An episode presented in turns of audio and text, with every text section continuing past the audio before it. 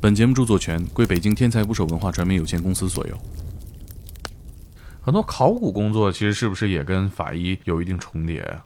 啊，对对对，你像我的话，就经历过一个古墓的一个挖掘。哦，是吗？哎古墓挖掘还真的需要法医吗？呃它是这样的，我们那儿呢，就是挖出来一个古墓，啊呃，年代呢可能是清朝的，啊然后在古墓里呢有有有有几块尸骨。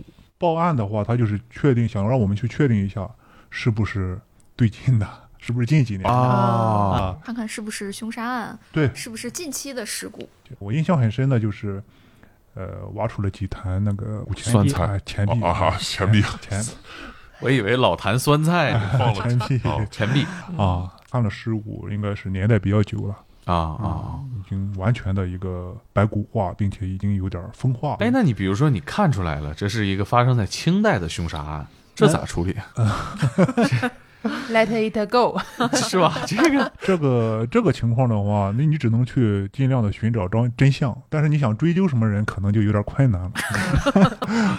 还有什么我们想不到的，你们要负责的事儿吗？嗯， 我记得啊八百写的第一篇稿子里面有一个细节是，他们人少嘛，就整个公安系统人会比较少，所以他有的时候会当侦查员儿使，对吧？对就是对跟人对出现场，对，人特家现场，对，嗯人家侦查员拿枪，他拿勘察箱挡在胸 前，没有枪。啊有时候是这样的，不但是我们不光出现场，有时候也不光是抓捕，啊，有时候走访我曾经参与过一个蹲点守候，啊哦蹲点守候，然后蹲点儿为什么需要法医呢？呃，人手不够基，基层的这个警力是比较缺乏的，是的啊嗯，比较比较不足的。不容易当时是盗窃案吧，啊，呃，就在那儿抓小在偷他家里蹲点哦守候，啊，嗯，然后晚上就几个人在那儿围围着一个火炉，吃烤串儿，像盲流一 样是吧？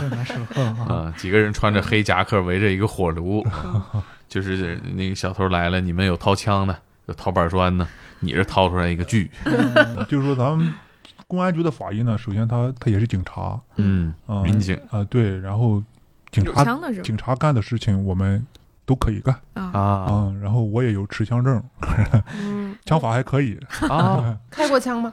当然开过，就是呃练习，还有就是说嗯，呃考考核哦啊，哦持枪法医，挺酷的，听起来。酷既有刀又有枪啊，对左左手拿刀，右手 对对对，后面背着检验包是吧？你出任务时候，啪打死了，马上小包打开，开始验尸。哎，那你们其实像像让你们出现场这种情况还是不多的吧？抓人啊，抓人抓人还是少，啊就说除非有一些就是说案子我们需要，呃法医还有痕检技术员儿嗯提供一些侦查方向啊啊、或者是我们找到了一个可疑的住处吧，我们进去搜查。啊搜查的时候呢，可能要注意发现和提取一些物证啊啊，！这时候我们会参与到里面。有些现场是非常危险的，没排除险情。如果说有些现场的话，嫌疑人有可能还在还在啊嗯，对，可能就是有一他定攻击性他藏隐藏起来了啊啊，这种情况也是有的。哎，就他们还有时候觉得还挺挺惨的，这啊，对法医这还种要出去站岗。这种执执勤啊，日常的这种执勤，上哪儿执勤 啊？在路口站站站着岗吧啊，就啊维持治安是哎吧？啊，对对对是对对嗯就觉得他那工作范围特别的宽泛。什么都干。哎，对你说什那么都个像你们做法医这个生活当中有没有什么带来一些附加的应用的价值？比如说，那不是有个笑话说那个法医去活鱼馆儿吃鱼，能看出来这是活鱼死鱼 吗？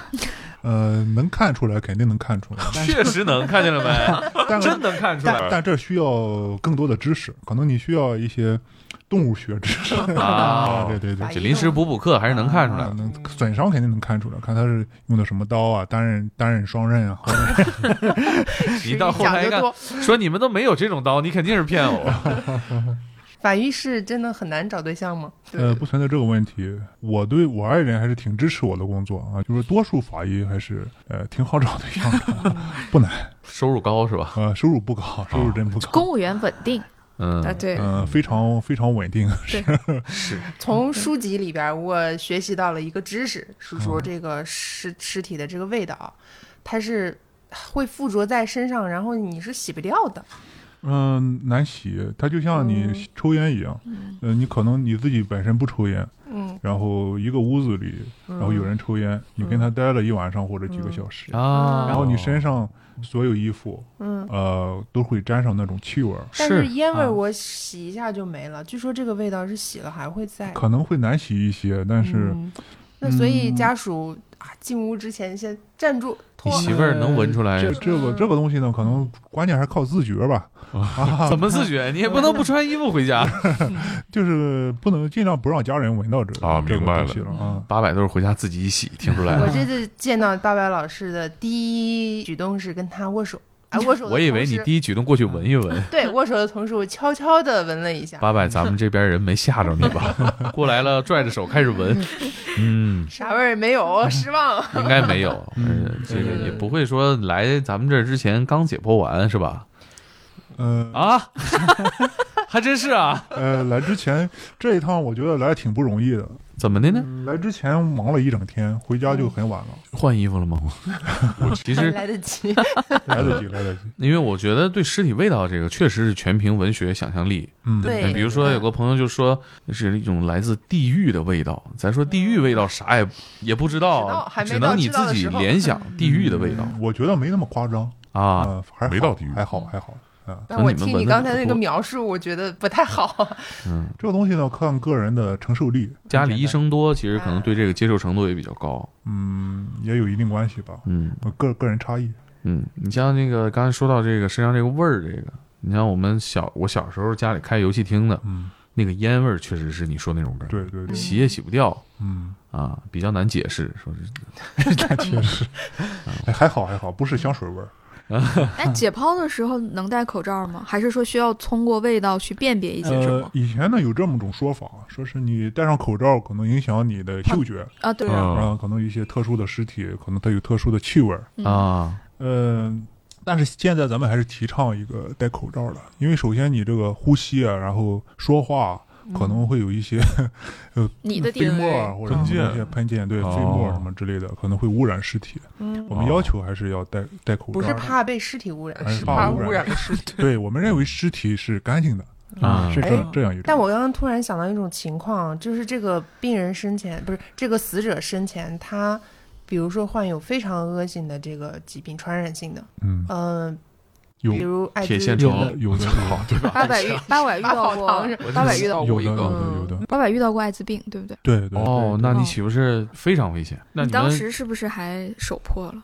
哦，对，那时候也年轻啊，没经验，不巧吧哈，然后割破了 割破了手指，那怎么办呢？嗯然后马上清洗，然后再去，呃，好在后来查了一下没事儿，吃了阻断药啊是吧？嗯，这很个嗯凶险可啊！这个可确实太危险了。嗯对，后来养也养成了很多习惯吧，好的习惯，我们戴手套，我们要先 吃阻断药，两副啊，两副两副手手套，套戴，两副手套。两副手套，嗯，哎，我听说你还戴过这个人皮手套，是真的吗？人皮手套这是一种现象啊，嗯就说，呃，你像这种浸泡过的一个尸体，就水中的溺死的尸体，浸泡一段时间之后，它会有一个手套现象。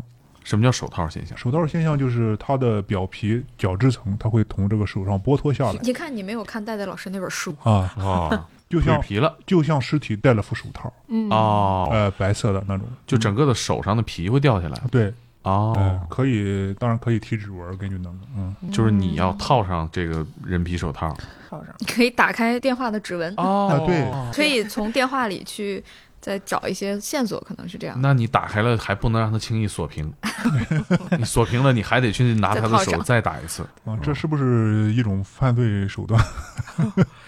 一般啊人也不会遇到。呃，很难，其实你要等到一个手套形成的话，呃对呀很 久，对呀、在旁边蹲着 等，看一下，就怎么我还没有嗯醒我我觉得我们好好想象中所谓的完美犯罪，它需要太多太多的那种极致的情况和机遇和巧合可是按照才能发生。刚才的说法就是，嗯你越精打细算的犯罪对，那个破绽越多，所以就不存在完你美。做的准备的工嗯作更你要多。碰到的那个东西太巧合了，准备的太多了，一般人也没有那种情况，很难有完美的犯罪。让我再回去研究研究怎么嗯对付哎这个。哎哎哎， 吓我一跳！我这还是听热闹呢。这我们现在就说，这种犯罪手段是层出不穷，呃，我们公安机关包括法医不断的学习进步，嗯，犯罪嫌疑人也在不断学习进知识是步。公开的呀。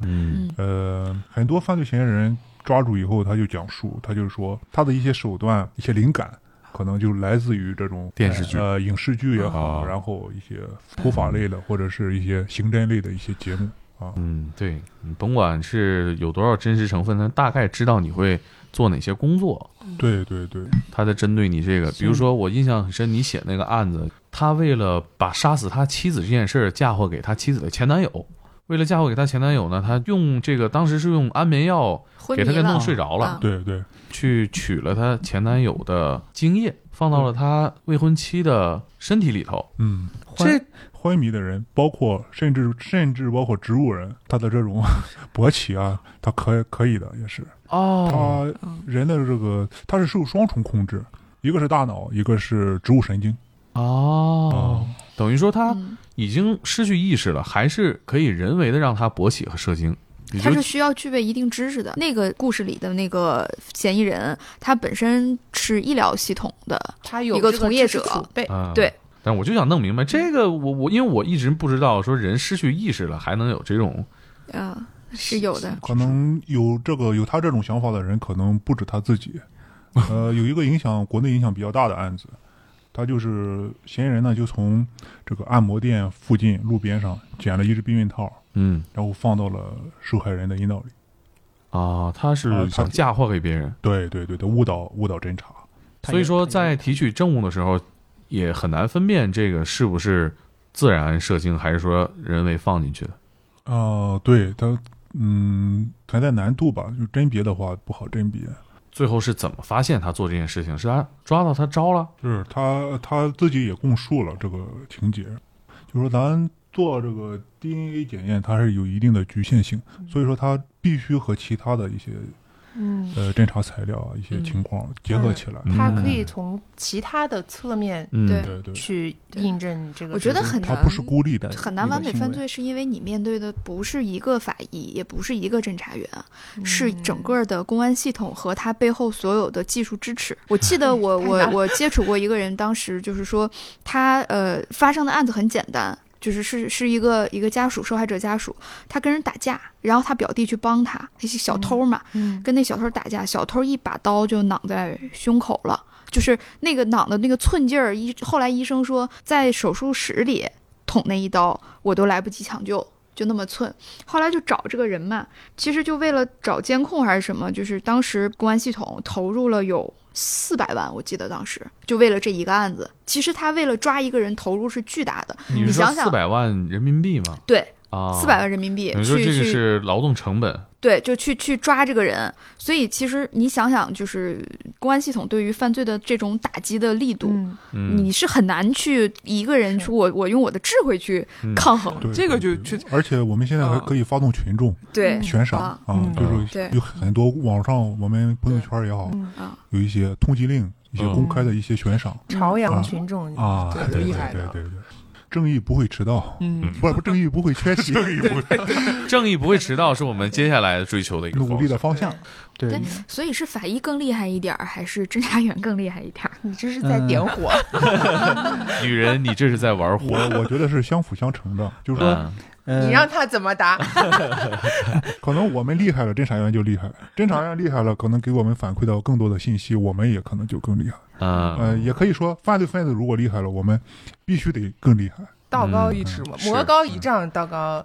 魔高一尺，道高一丈。嗯，这到你这儿不一定谁高了，这让我挺害怕。这事儿，是是，我们还是要有信心嘛，嗯，选择希望。我们在做节目的时候，最早的时候其实心里面也是有一点打鼓的，就很多东西到底让你说还是不说。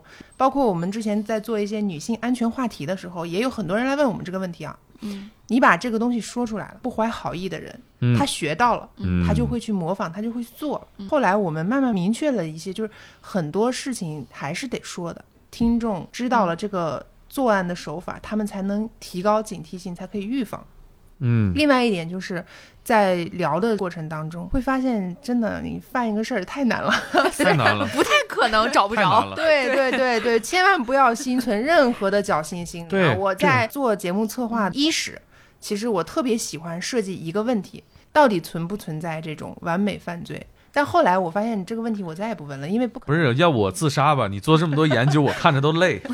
真的不可能，就是你想的越多，嗯它就越容易出事，尤其是在这个中国，对，你在晚上十点钟之后剁个饺子馅儿，你的邻居都会投诉你，何况你剁的是个人，尤其 那么大尤的其是动在朝阳， 对对对，哎，我其实一直认识各行各业的人，我都讨论过一个方向，就是比如说，呃，科技在进步的情况下，有一种极端情况下，你这个工作会被技术机替器代，哎会被机器人取代吗？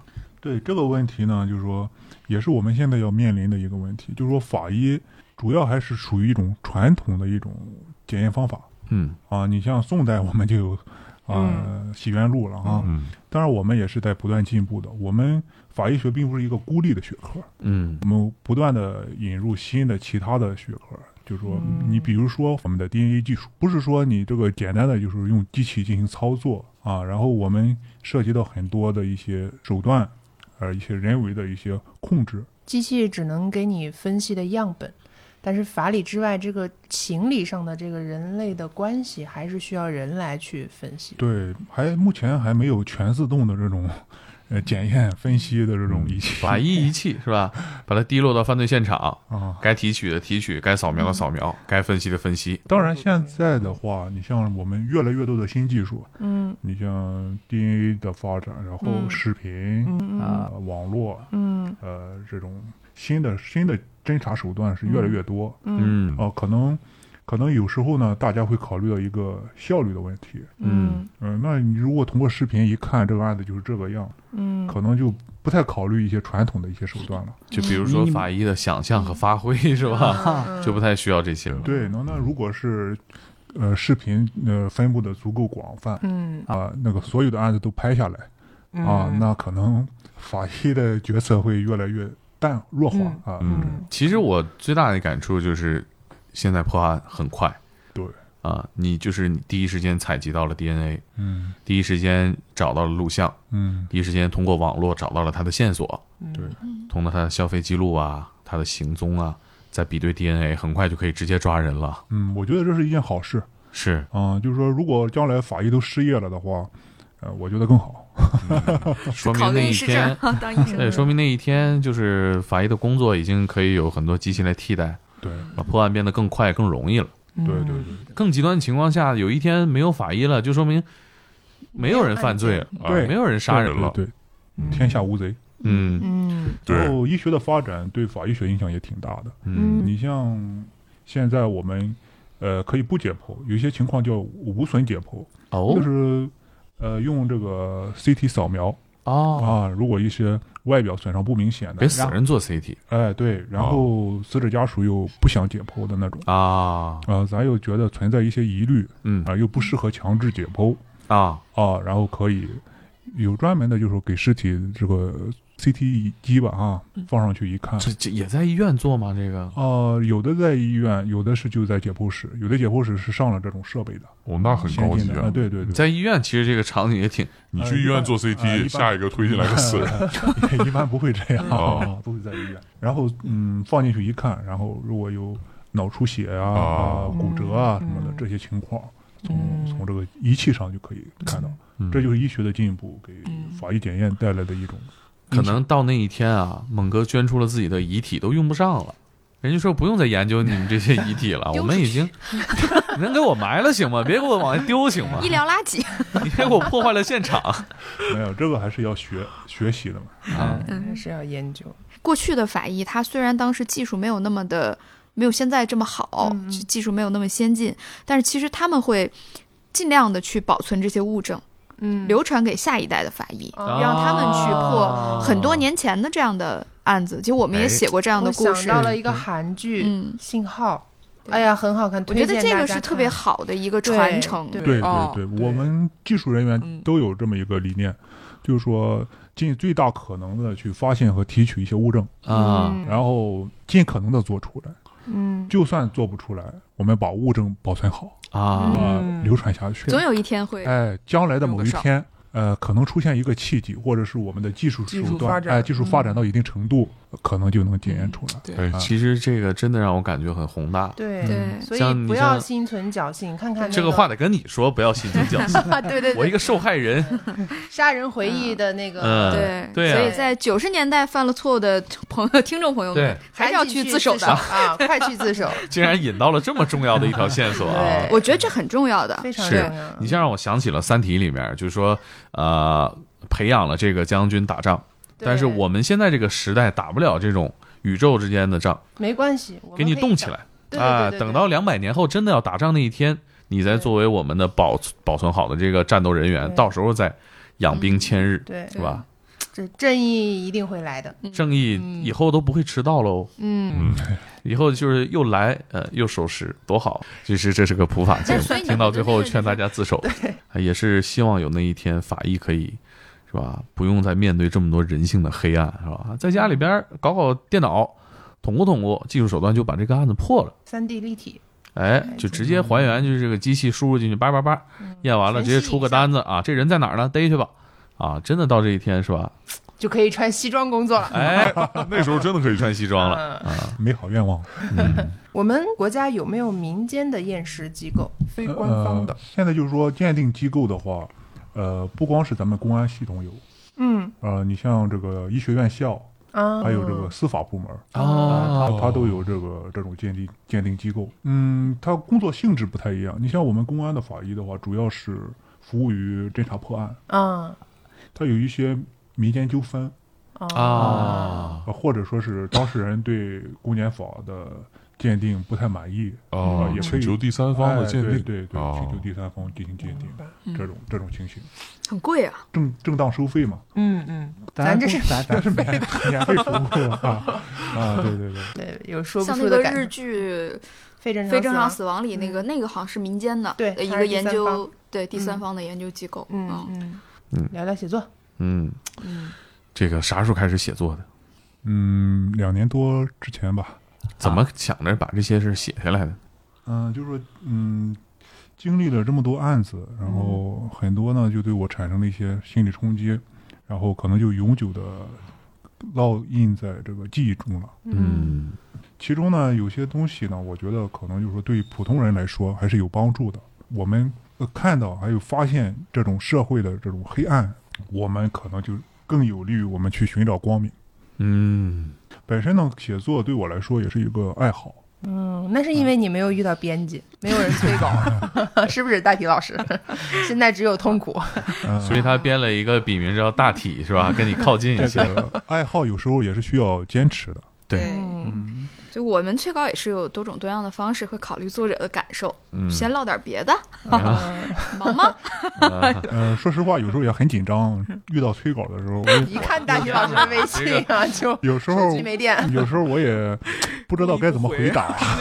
我也知知道了，确故意实不回 是吧确实不想写，就 就是见到真大体不怕啊，见到活大体最害怕。啊大体给我发微信了，嗯，不知道怎么回答。想想就可怕，编个案 子吧，说我在说我在现 场，嗯是 其实在办公室喝茶，然后呃，这种情况呢比较少啊，多数时候还是那真还是有的真是 实吧真实？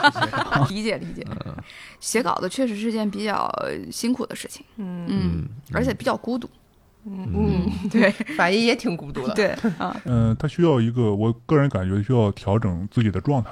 可能嗯哦不不同的干不同的工作，做不同的事情吧，可能把自己调整到不同的状态。嗯写作需要你什么样的状态写？作的话，呃，首先那个身体得静下来啊，嗯不能编蹦的蹦迪的时候写不了。 啊，对对不对，是解剖的时候可以 蹦迪吗啊？然后然后呢，思维得动起来 啊就全全全身心的，就是一种调动自己的这种，就是大大思维大脑还是要活跃，感对觉跟对解对剖一样累啊。嗯，比解剖还累。是吧？因为解剖时候的大体不会催 人快点给我解剖，怎么啊还，不完？对，就不会催人，顶多就是坐起来吓你一跳。 嗯，这个写作中的大体就会催 你，对，虽然催，但是我觉得，呃，催稿也是一种关怀吧。啊，对对对对，怎么说啊，对对对，呃，如果长时间不催稿，我会觉得，哎， 放弃 了最近是不是是遇到了什么事儿？啊？有新的法医了， 啊？ 你是不是有别的法医了？对对对，嗯嗯有时候也挺矛盾的。呃，是挺一有意种思很奇怪的情感关系。的，就是希望你出现，也有希望你不出现啊。对你不出现的时候又有点担心 啊，呃经常接触挺烦，不接触又想念。不接触蠢蠢欲动。这种相爱相杀的关系啊，就是嗯在职业内外都逃不开大题。我们其实觉得，就是我我自己觉得啊，嗯就是做了很多罪案故事，但是其实你会更理解普通人，因为我很我我是没有编辑过那种天生的杀手啊那样的样那样的故事啊，在现实、这我们做非虚构，很多都是普通人嘛， 嗯然后你能看到这个真实的故事，他是怎么从一个普通人变成一个杀人犯，杀人犯或者嗯变成一个罪犯。我觉得这个意义是比较大的，而并不是说我嗯看到那些，比如法医写的稿子里有很多尸检呀，或者那那些奇观呀，或者说警察写的里面有很多犯罪手段呀。嗯我自己觉得那个就是那个价值是有的，但是可能更多的对于普通人来说，他能看到自己，其实，嗯嗯，嗯我，觉得这个是比较有价值的。对，其嗯实包括、呃，包括八百的很多案子，里面也都是普通人在那一刹那的一些极端的行为。对对对，那前一秒还是跟我们一样的生活当中最普通的一嗯群上班族。对，哎、其实像你面对这么多极端的人性的表现，呃，你有没有什么嘖对待人性不一样的感悟？嗯，我觉得我还挺正常的，嗯，你没就没是因为这些嗯负能量和极端的，就是反而反而呢，就是说因为接触到这么多的命案，变得爱吃肉，，嗯呃 哎，吃肉是一个方面，亲自下厨，就这个这个比较费钱现在啊。哦 然后呢，就是说，嗯，见到了很多这个这种阴暗面儿。对我个人来讲呢，我变得更加珍惜生命，嗯，更加珍惜当下的生活。 你假如你的孩子感兴趣，你会愿意让他做法医吗？呃，那要主要说实话，说实话打断你的腿。说实话，主要看他的兴趣吧。我觉得我我还是要尊重孩子，父母都呃，是尊这样重。孩子的意嗯愿。但是这是这个意思就是，我不会主动让他接触这个行 业。呃呃，说句玩笑话，有人说这个劝人学医，天打雷劈。嗯 对，啊，对对对，啊，可能还有劝人学法医，可能更更 更恶劣一些。更恶劣一些， 嗯我本来还想劝劝我们的听众朋友啊，有兴趣的可以报。你这么一说，啊，确实也是。呃那那那个，那比方说戴先生，你会那个劝你的孩子做编辑吗？我会劝他做法医。大体老师呢？你的孩子做法医和做编辑上，你选择让他做哪个？ 绝育。绝育，nice，可以太喜欢啊，了绝育这个太了不起太了记。得了以后那个八百的孩子啊，想写作了，哎，想当作家了他更要啊。打断他 的腿。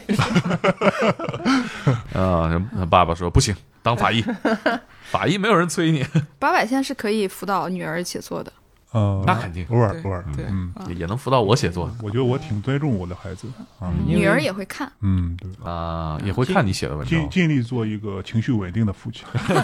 情绪稳定，对我接触的很多案子，就是这个人啊，有时候他的情绪会不稳定。 冲动。呃，对，很多案子里面就是一个正常的人变得情绪不稳定了，可能就会发生很多事情。所以尽可能情绪稳定。对，我很我很稳定，就我我我希望你一直这么稳定。就其实我我有时候就觉得我我爸情绪就不稳定，小时候是吧，很多事儿你一跟他说就急了。啊，拿起什么就就就揍了啊！你们家孩子有这种情况下让你暴跳如雷的时候 吗？哦、也有辅导作也有业的时候，鸡飞狗跳。啊， 对对对，辅导作业是一个哎，那你你们的孩子现在有没有从小显露出来像你一样适合做医疗方面工作的特质？流口水之类的。嗯，暂时还没有发现。他如果有天赋的话，我希望能发现，及早发哦现。及嗯早治疗，早治疗，发 现及早就医。 呃，孩子说：“我想当一个法医。”嗯，这个症状什么时候出现的？赶紧治了。 我们就是我们后台其实有很多妈妈啊、有很多妈妈就是在一般涉及到孩子啊，涉及到父子父女的关系那样的案件的时候，其实很多妈妈都会留言，包括涉及到青年男性就对女性犯罪啊、啊，嗯这样的时候，其实好多留言还挺，呃，就觉得让我觉得这个工作挺有价值的。就比如说嗯嗯我、我的儿子多大，然后我一定要教育他。啊，就你嗯不要犯罪，不要去伤，尤其是不要去伤害别人。啊这也是我觉得像八百啊，像其他嗯我们优秀的作者从事写作最大的一个意义，其实就是让我让我觉得你跟这个世界更有同理心了。对，对嗯对，你以为杀人犯都是十恶不赦的天生的恶魔吗？不是的，嗯他就是很普通的人。你身知道边，的普通人，在你情绪极端的时候，成年人谁都有失控的时候。其实你你通过阅读这些，呃，他人的真实故嗯事，你会发现自己也曾经有那么一刹那的对恶魔对痕迹。对对，嗯就说我我们的目的呢，就是嗯，让更多的人通过我们的故事，能做出一点点改变，哪怕是一点点轻微的、少许的一些好的一些变化。对，嗯呃其实我觉得比如说像你刚刚提到的一个。听起来很简单的，实际上非常有价值，就是情绪稳定。嗯，做一个情绪稳定的成年人对，很难的。你比如说，我们见到很多地铁上打架， 呃，骂街，这不都是情绪不稳定吗？嗯，你要是情绪稳定的时候，其实很多矛盾也能避免了。嗯说起来容易，说起来容易，有什么技巧吗？ 呃，多读法医刘八百的故事。那就你得赶紧写，是吧？开始催稿啊得了，赶紧 催啊全员催稿，都给读自己我挖的坑故儿事啊。嗯还有一个事儿挺有意思的，没有聊到，就是我们那个系列里的另外一个作者嗯跟刘八百是同学，哦，嗯，听说啊了哦对，大学同学，嗯，是室友吗？是，嗯，是有，嗯，也是现在也是法医对，对，嗯也是可以个是南方边的一个法医。哦，这个美食大省，这个这个策划稿留着啊，感觉还可以再用一次。之后可以嗯让他们俩一块儿来交流交流，对对对挺好玩的。对对对，因为你们其实这个自各自也都工作了十几年了对哦，对对。啊啊哎，在理念上面有一定的分歧吧？哦，分歧肯定是有， 哇，一下子兴奋了起来。 马上兴奋，马上兴奋起来求快给我同们说求说同分歧存异吧。啊工作的目的、理念大致还是一样 的啊，啥分歧啊？哦，啊，可能性格不太一样。呃，我感觉他挺不太好形容这种 人，这么复杂的一个关系跟味儿一样，不好形容。啊，这已经跟尸臭一个 难度了。啊，呃，他比我情绪应该还要稳定。啊我觉得小刀啊是个情绪。会在文章里，嗯我通过故事去了解这个人的话，嗯， 嗯他是一个比八百更有情绪的一个法医，就是哦，他可能会更多的把个人的感情，所以那还到叫底情情绪绪是稳定稳定还是不稳定？对这个我觉得，呃越来越好可能奇可能情绪稳定的人会羡慕这种不稳定。嗯，嗯，嗯，我更好奇的是，就是南北的案件的差异会不会不同？呃对会，对嗯，就说呃，你像南方的话，它水比较多，河流多，啊呃环境啊，嗯像你刚刚说那个极端的环境更就多对它温度高一些啊，啊，可能容易加速巨人观。啊， 对，啊啊，哎，变化这这快进击的巨人是不是从这儿获取？ 一咬自己是吧？砰的一下就变大了， 哎，有点类似。是吧？你像咱咱北方的话，这种冻死的尸体会多一些，他们南方就见不到。哦嗯对，这确实根据地啊域不对一样。哎啊你像这个陆有冻死骨，可能就只发生在北方。嗯，对冻死的人脸上会有神秘的微笑，是吗？啊，笑容，嗯，嗯，啊叫叫一个笑容肌肉，反常僵笑容。用啥呀？它是这样，它肌肉肌肉僵硬是一个方面，嗯哦另外它会产生幻觉，它就说冻到一定程度，冷到一定程度，呃，卖火柴的小女孩哎儿对嗯对开始幻想了，对，它会它会有反常脱衣现象，什么嗯什么反常脱衣现脱象，衣服，脱衣哦服，越冷越脱衣服。对，它就冻了以后，就说产生一种错觉，它会觉得很热，嗯啊，这个在某一些芬太尼化合物服用了之后，也会有同样啊不的是你效琢磨果杀啊我已经做了这么多功课了，让我觉得非常恐慌。对对对对对， 哎，我就是越听越好奇。哎呦，真是，嗯、这这时间关系，今天不能聊到你说的那些，但我特别期待你下一次还有机咱们会再聊一次对嗯啊，让小刀老师也来。嗯对我们可以聊一些更更跟案子相关的，对，呃，一些比较我也生僻的知识。我也非常期待，嗯然后跟我的同学，睡在我上铺的大体不是，睡在我上铺的小刀。行，那今儿聊到这儿，哎，